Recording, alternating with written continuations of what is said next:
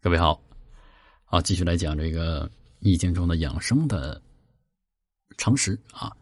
君子啊，君主要养自身，还要养贤、养万民，否则君子的养生呢是不全面的。一卦对养贤和万民也提出自己的观点啊。我给大家归纳一下，主要两点：一个是尽力满足贤者和人民的要求。六四爻说：“呃，颠养吉，虎视眈眈。”其欲逐逐无咎，啊，象解释说说这个颠夷之极，上失光也。这里的颠就是顶端之意，也就是指君王。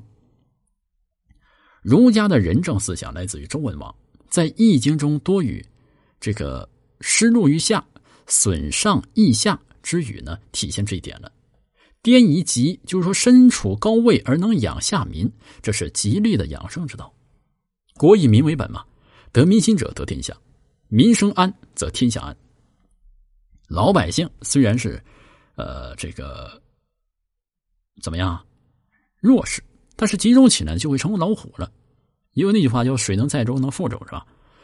他们虎视眈眈，要求很强，也很多，但是能满足他们的要求，能给他们的恩惠，就不会有灾难。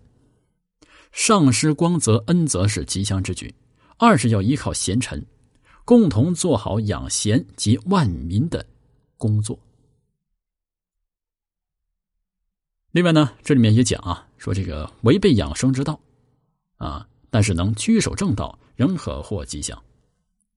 不过啊，不应该渡难减险啊，顺从了以养之道，经历过危险可获吉祥。但是更深的含义是从过去的注解中得到。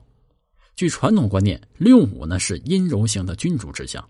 而上九是阳刚居上，以阳刚成刚，有臣贤于君，君依赖之所以养天下之象，啊，也就是臣下阳刚比君主还强。历史上的权臣现象是君主最害怕的，因为呢经常出现取君而代之的后果，啊，就是把这皇上给颠覆了，是吧？因此呢，对君主是利有危险的。啊，但是，一卦又认为啊，只要君主坚守正道，臣下能力强却很贤明，也应顺从有德的臣下，与其一起的养贤养民，可以涉越江河，成就大业，因而呢是好大事，可以庆贺。大约如周成王或者周公旦那样，成王年轻，靠的是武王的儿子才继承王位，没经验，没威信。周公德高权重，成王仍然相信依赖周公。从而呢，稳固了刚夺取的政权，为周王朝执政数百年打下了非常好的基础。